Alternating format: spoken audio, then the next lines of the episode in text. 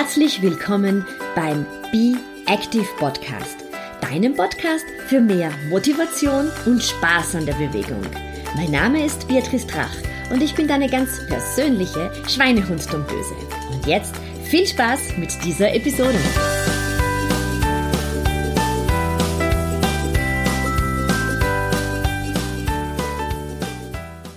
Hallo, hier ist Beatrice.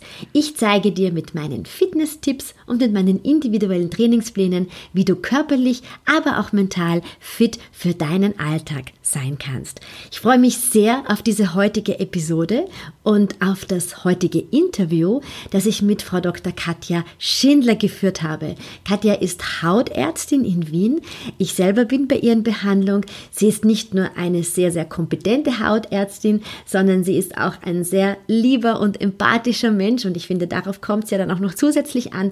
Und ich habe der Katja viele Fragen gestellt rund um ähm, das Vitamin D, rund um äh, das Einschmieren im Sommer und wie viel wir uns eigentlich einschmieren sollten und wie viel ähm, dann vielleicht wieder zu viel äh, sein könnte. Sei auf jeden Fall mal gespannt. Das ist ein ganz tolles Interview geworden. Und du findest auch die Zusammenfassung dieses Interviews wieder direkt auf meinem Blog, auf meiner Seite www.beatrice-tracht.com. Viel Spaß beim Zuhören. Liebe Katja, vielen Dank, dass du dir heute die Zeit nimmst, um äh, mir ein paar Fragen zu beantworten zu dem Thema ähm, Dermatologie und ähm, Sonne. Ja, vielen Dank, Beatrice. Freut mich, dass wir heute ein bisschen darüber plaudern können. Wir zeichnen diesen Podcast im Sommer auf und äh, Sommer bedeutet Sonne, bedeutet Hitze und ist gleich einmal assoziiert mit dem Thema Einschmieren, wenn wir rausgehen.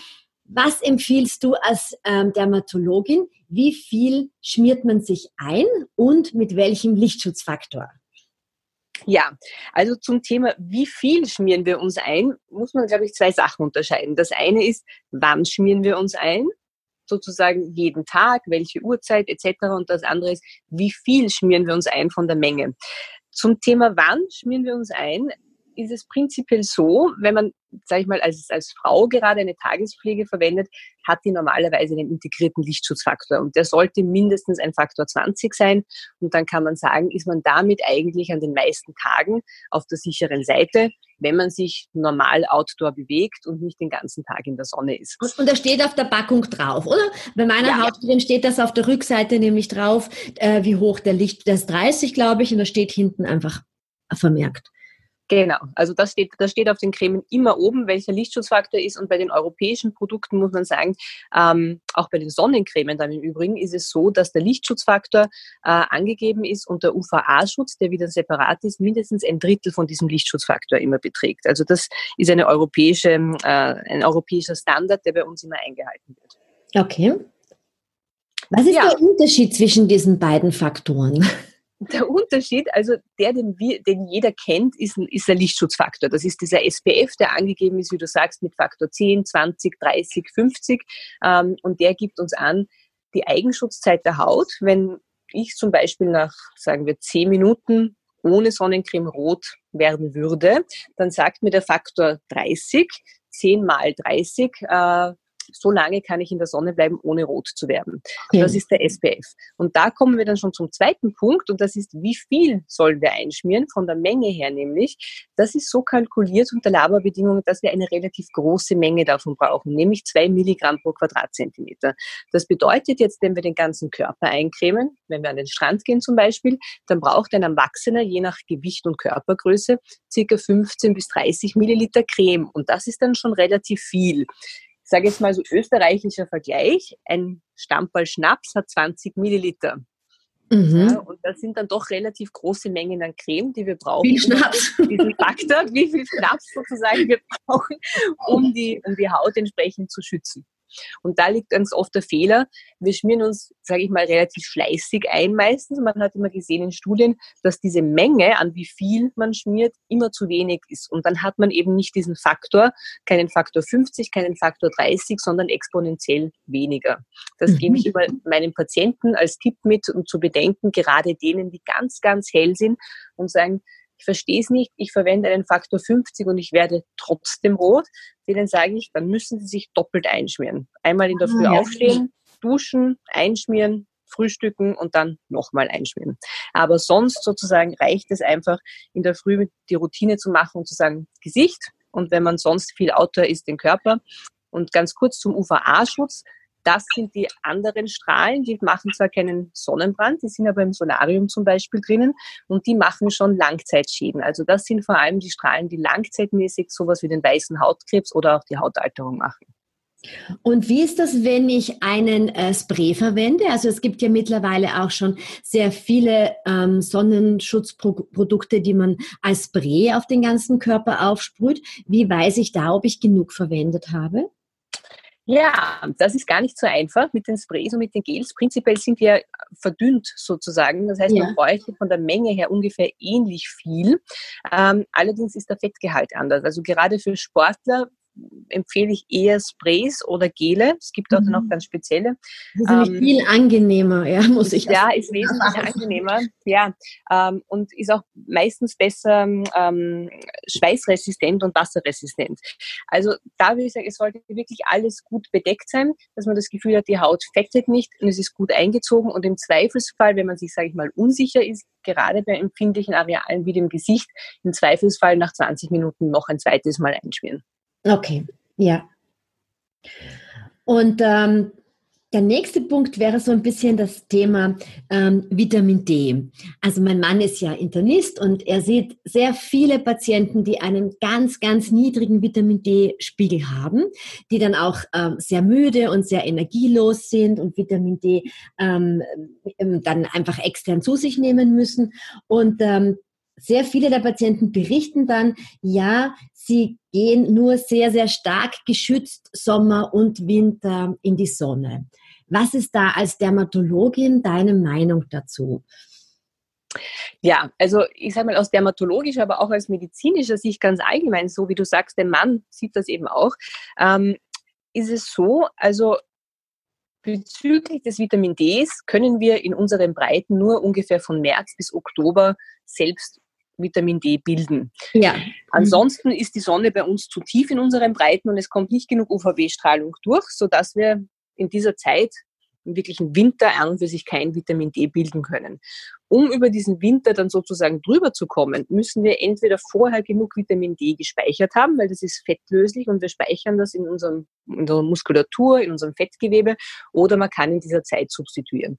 In der Zeit März bis Oktober sind wir prinzipiell in der Lage, selbst ausreichend Vitamin D zu bilden durch die Sonne. Und da ist es an und für sich ausreichend, so 10 bis 20 Minuten mit äh, nackten Unterarmen und nackten ähm, Beinen in der Sonne zu sein. Also man kann da einen kurzen Spaziergang machen in der Sonne mit kurzärmeligem T-Shirt oder in einer Short. Man kann sich kurz auf die Terrasse setzen oder legen und dann ist der Vitamin D-Gehalt an und für sich gesichert. Mhm. Und da gebe ich dir völlig recht. Ähm, das ist ein bisschen das Pendel in die andere Richtung umgeschlagen, dass viele Leute sich ja komplett das ganze Jahr über mit einem Faktor 50 einschmieren und das ist so sicherlich nicht notwendig. Man muss sagen, das Gesicht nehme ich ja auch wiederum aus. Da geht es aber A, um das Thema Langzeitschäden, eben weißer Hautkrebs etc., aber auch um Hautalterung, Die Hautalterung. Folgeschäden. Ja. Äh, das Gesicht würde ich wirklich immer eincremen, aber auch da, wenn man eben eine Tagescreme verwendet, ist das ausreichend. Das heißt, wenn ich eine, auch als, als Sportlerin eine, eine Tagescreme verwende, die hier einen hohen Lichtschutzfaktor hat, dann muss ich mich nicht noch extra im Gesicht einschmieren. Nein, also nicht zwingenderweise. Es kommt natürlich auch darauf an, wann machst du denn deinen Sport, wo machst du ihn, etc. und wie lange. Ja. Also wenn du sagst, du gehst in der Früh eine Stunde laufen, dann wird sicherlich kein Problem sein. Wenn du sagst, ähm, du bist Windsurferin, ähm, dann ist das Ganze natürlich schon ein anderes Thema. Äh, wenn du sagst, eben Sport am Wasser, Segeln, Surfen, Bootfahren ja. etc., wo du auch viele, viele Stunden dann vielleicht ähm, draußen bist, da gelten dann natürlich wieder andere Regeln. Zum Beispiel das Stand-up-Paddling, das merke ich ja. ganz stark. Da merkst du das gar nicht, denn du hast ja natürlich auch immer diesen Wind vom Wasser, hast genau. aber meist auch nur ein Bikini an oder ein Badeanzug oder irgendein kleines Leiberl. Und, und da merkt man dann schon am Abend, hups, da hätte ich mich wohl ein bisschen mehr einschmieren sollen, weil man da der Sonne viel exponierter am Wasser ist, als wenn ich jetzt im Wald laufen gehe. Hm, passiert eigentlich recht wenig, muss ich sagen. Ja, ja, also eben da muss man, muss man wirklich vorsichtig sein, wenn es dann um, wenn dann Wind kommt etc., dann spürt man das nicht. Und ich sage jetzt, wir sind ja erwachsene Menschen, wir haben das alle über die Zeit gelernt. Was mir halt an der Stelle noch ganz wichtig ist zu sagen, wenn wir sozusagen jetzt hier über über verantwortungsvollen Umgang mit Sonne und Sonnenschutz sprechen, weil ich auch immer wieder Vorträge für die Kinderärzte halte. Also das Thema Sonnenschutz bei Kindern muss man wieder natürlich ein bisschen anders angehen, aus zweierlei Gründen. A, weil die eine viel empfindlichere Haut haben und B, auch um sie sozusagen dahingehend zu erziehen, dass Sonnenschutz und äh, verantwortungsvoller Umgang mit der Sonne doch wichtig ist. Und die sind natürlich auch wesentlich mehr draußen als wir normalerweise. Ja, springen auch viel mehr herum und ja. können stundenlang ins Wasser springen, wo unser genau. dann schon ein bisschen erschöpft wird.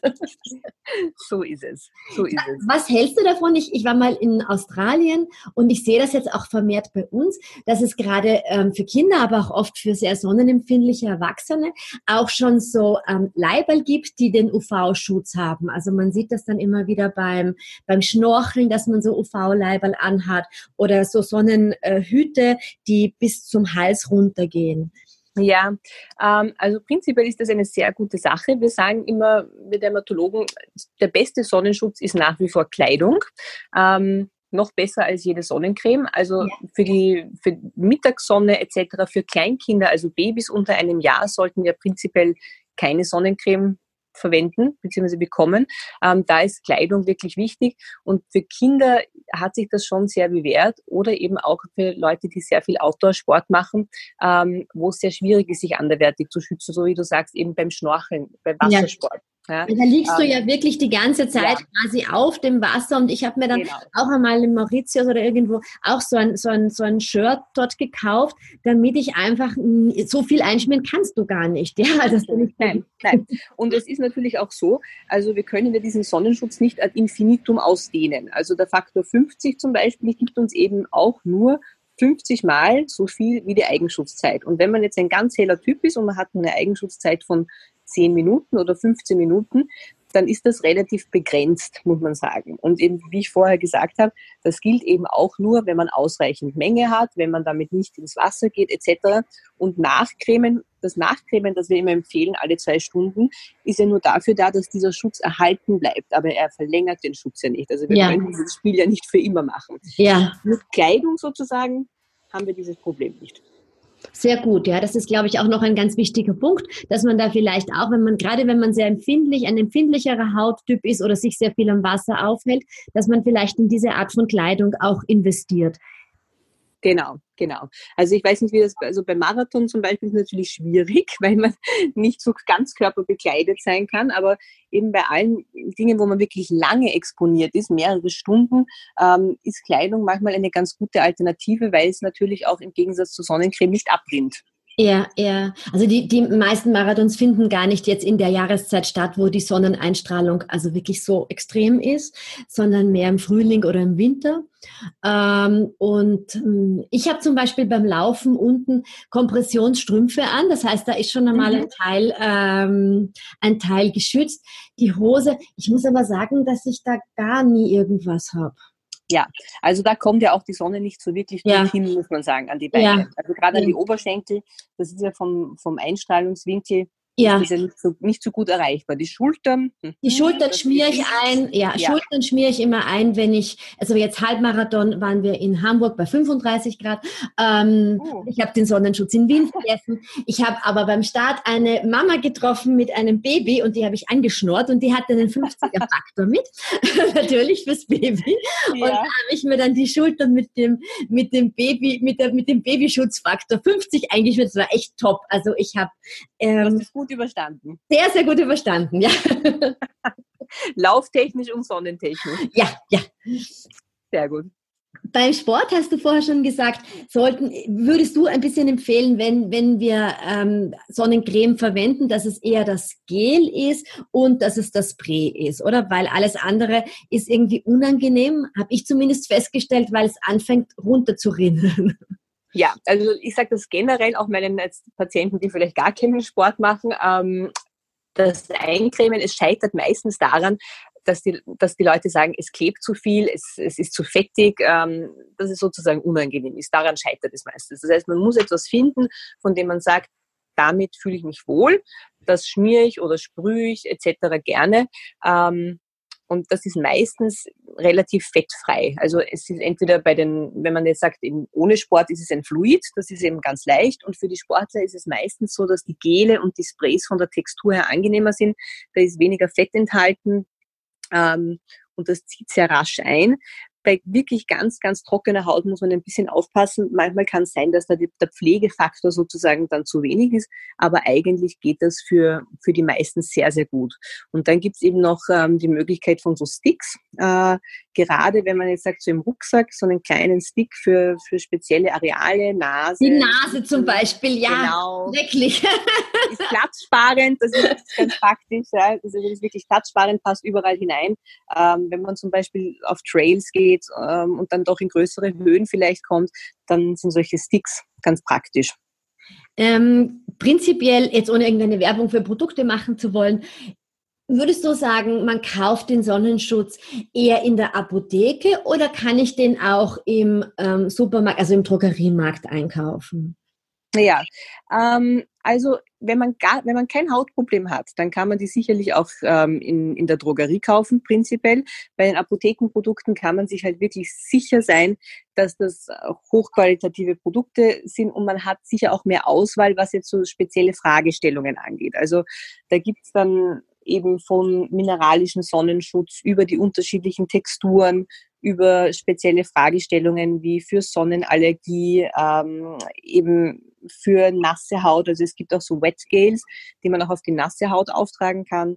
Aha, ähm, das kann ich gar nicht. Okay. Ja, ja. Hm. Also ist speziell für Kinder, aber eben auch für Sportler zum Beispiel. Ja. Ähm, nennt sich Wet Gel und das kann auf die nasse Haut aufgetragen werden. Ah, das werde ich mir gleich für den Urlaub machen. Ja, zum Beispiel, was ich auch ganz oft für Sportler empfehle, es gibt so ein spezielles, das in den Augen nicht brennt, weil das ist eben auch etwas, das ist das ähm, gerade beim Laufen das ist das genau, das ist das Schlimmste, wenn man läuft und dann rinnt einem das in die Augen, die Augen fangen an zu brennen. Also da sage ich mal, hat man in der Apotheke wahrscheinlich einfach die größere Auswahl und auch möglicherweise die bessere Beratung. Aber ansonsten kann man jetzt sage ich mal, wenn man kein Hautproblem hat und keine speziellen Fragestellungen, auch einen 0815 Sonnenschutz in der, im Drogeriemarkt kaufen. Wenn man diese Stiftung Warentest Test ansieht, schneiden die meistens nicht schlecht ab. Ja, ja, ja was, was mache ich, wenn ähm, viele Herren, aber auch immer wieder Damen so rund um die Wechseljahre haben oft das Problem, dass ähm, de, äh, der Haarwuchs ein bisschen schütterer an manchen Stellen ist. Hm, ich mache das jetzt zum Beispiel so beim Laufen, ich habe meine Haare immer hochgebunden, das heißt, es kommt auf die Kopfhaut kaum etwas drauf, weil ich ziemlich viele Haare oben habe. Aber was mache ich, wenn meine Kopfhaut ein bisschen schütterer ist? Gebe ich da einen Sonnenschutz, also auch als Frau, irgendwie auf meine Kopfhaut? Also wie mache ich das am besten? Ja, ähm, das ist eine gute Frage, Beatrice. Äh, die Kopfhaut man ist wirklich irrsinnig empfindlich, weil sie immer der Sonne ausgesetzt ja. ist, sozusagen, vorausgesetzt, es sind keine Haare drauf. Also solange man Haare hat, ist alles wunderbar. Wenn die weniger werden, empfehle ich meinen Patienten allen, und das sind halt vor allem die Herren, äh, wirklich ausreichend auf einen Sonnenschutz am, am Kopf zu achten. Wenn die Haare, je schütterer sie werden, desto wichtiger ist das Ganze. Äh, und man kann dann einfach mit einem Spray sozusagen sprühen oder einen Hut oder eine Kappe tragen. Ja. Das ist halt immer eine Frage der Machbarkeit sozusagen. Was ist warm besser? Und man muss hier natürlich jetzt auch nicht völlig ähm, paranoid werden sozusagen. Ähm, aber es ist einfach eine Stelle, auf die man sonst kein Augenmerk legt. Ja. Die meisten ja. vergessen es einfach komplett. Äh, und man muss da auch nicht unbedingt einen Sonnenbrand bekommen, damit dann später was passiert. Also ich sage mal, es kennt sicherlich jeder, auf gut Wienerisch sagt man die kleinen Kretzeln am Kopf. Ja. Äh, ältere Herren mit Glatze, die dann so ja. eben kleine Krusten und so weiter, raue Stellen am Kopf haben. Und das ist alles weißer Hautkrebs. Und das, beziehungsweise Vorstufen von weißen Hautkrebs. Und das ist etwas, das kommt durch lange, lange, immer wiederholte Sonnenbestrahlung über viele, ja. viele Jahre beziehungsweise Jahrzehnte. Ähm, und wenn man sozusagen zum Beispiel so in jungen Alter als Mann eher schütteres Haar hat, dann sind das doch sehr viele Jahre, die da zusammenkommen können mit Sonneneinstrahlung ähm, ungeschützt. Und da empfiehlt sich dann schon einen Spray oder einen Hut äh, regelmäßig. Oder eben so ein Tuch, ne? Es gibt beim Laufen ja, genau. Bikinis, ja. die man sich nach hinten gibt. Ich verwende die ehrlich gesagt auch manchmal, damit der Schweiß nicht so nach vorne tropft. Ja. Das ist ganz angenehm und dann lasse ich halt die Haare hinten drüber fallen. Aber ich habe einmal von einer von einer Freundin gehört, die, also die hat schon viele Haare, die hat sich nur ähm, so links und rechts Zöpfe gemacht. Und da mhm. hast du ja dann an das, also in der Mitte Stellen, wo du wesentlich sonnenexponierter bist, als wenn du die Haare oben am Kopf zusammenbindest. Ja. Und das soll dann wie sozusagen. extrem schmerzhaft auch sein, ja. Ja, wenn du da die, die, den Sonnenbrand hast. Ja, das ist extrem schmerzhaft und ist natürlich auch äh, recht unhübsch, muss man sagen, äh, wenn sich dann die Haut schält und dann in Schuppen sozusagen ja, das sieht den Haaren bisschen, klebt. Ja, ja. so gut aus. Ja. Sollte man vermeiden, aus mehreren Gründen, ja. Also da könnte ich mir, wenn ich die Haare jetzt quasi so zusammen, also oder so Zöpfe binde, vielleicht auch schauen, dass ich vielleicht mit einem mit einem Spray drüber gehe oder dass genau. ich irgendein Tuch noch dazwischen binde. Ja, also ich sage immer gerade bei der Kopfhaut, eben wenn man jetzt, sag ich mal, Haare hat, ja, und vielleicht nur so ein bisschen Schütter oder eine, so Zöpfe macht, dann trifft einen das Thema ja meistens dann, wenn, sage ich mal, die Frisur eh egal ist, ja. Also wenn man entweder am Strand ist den ganzen Tag oder segeln oder beim Sport, da ist jetzt die Frisur und dass die Haare vielleicht fettig sind oder nass sind, nicht so wichtig. Und da kann man dann gut einen Spray verwenden. Ähm, für den täglichen sozusagen äh, Bedarf trifft es halt dann wirklich eher die Männer, die eine richtige Glatze haben, weil die müssen halt wirklich täglich dann doch drauf schauen, weil ansonsten die Sonne einfach im direkten Einstrahlwinkel jeden Tag auf diesen Kopf trifft. Ja, ja. Ach, das sind super, das sind super Inputs. Ähm, ganz abschließend, Katja, was mache ich, ähm, wenn ich Sonnenschäden habe, äh, wenn ich Hautverfärbungen habe? Also ich habe das von der Antibabypille, die ich seit vielen, vielen Jahren nicht mehr nehme. Ja. Und ich merke, dass ich immer im Sommer ähm, so also wenn die Haut äh, bräun, also ich braun äh, werde relativ schnell braun, aber ich werde so unterschiedlich braun dann. Also das sind dann irgendwie die Pigmentierung ist ein bisschen gestört. Ja. Äh, was mache ich dann, wenn ich wieder schön sein möchte? Warten bis Winter ist? Ja, warten bis Winter ist. Ja, also bei den Sonnenschäden gibt es halt die kosmetischen, so wie du eben sagst, das ist das Melasma, ganz typisch, gerade bei Frauen, weil es einfach hormonell äh, sehr oft bedingt ist, wo es so zu unregelmäßigen Pigmentierungen gerade an der Stirn, im Haaransatzbereich kommt eben sehr oft auch so ähm, unter den Augen, an den Wangen. Ja, an den Wangen ähm, ist es bei mir. Ja, und da ist es halt dann doch wichtig, wirklich, ähm, also wenn denn das sehr stört, einen strikten Sonnenschutz sozusagen zu betreiben, weil das ist einfach, um es zu verhindern. Es kommt trotzdem sozusagen jeden, jeden Sommer immer mhm. wieder. Das heißt, man muss mhm. das einfach maintainen. Mhm. Und dann im Herbst kann man kosmetische, chemische Peelings machen, unterschiedlich stark, mit Fruchtsäuren, mit verschiedenen anderen Inhaltsstoffen, ähm, die die Haut erneuern, die auch generell ja. einfach dann das Hautbild erfrischen und diese Pigmentierungen wegnehmen. Man kann, wenn da so vereinzelte Pigmentflecken sind, mit dem Laser arbeiten. Also da haben wir viele, viele Möglichkeiten einfach in der, in der ästhetischen Dermatologie, um das Hautbild zu verbessern. Äh, auch aber im Sinne von Hautkrebsvermeidung, weil wenn wir diese oberflächlichen Hautschichten immer wieder sozusagen ein bisschen wegnehmen, dann hilft das auch bei der Vermeidung von Hautkrebs. Ja, okay. Also wie gesagt, bei mir ist es so, mein, mein, ich habe immer eine, eine Creme mit einem recht hohen Lichtschutzfaktor, aber das sind einfach Schäden, die offensichtlich vor vielen, vielen Jahren äh, hormonell bedingt sind und die im Alter offensichtlich ein bisschen groß, großflächiger rauskommen. Ja, also man sieht auch, das ist etwas, wenn man so ein, so ein Melasma einmal hat, das hat man in Studien gesehen, sobald ein bisschen Sonne drauf scheint, dann pigmentiert das einfach mehr. Also mhm. man kann sich da wirklich, äh, man darf sich nicht kränken sozusagen, auch wenn man alles richtig macht und sich gut einschmiert, das pigmentiert immer stärker.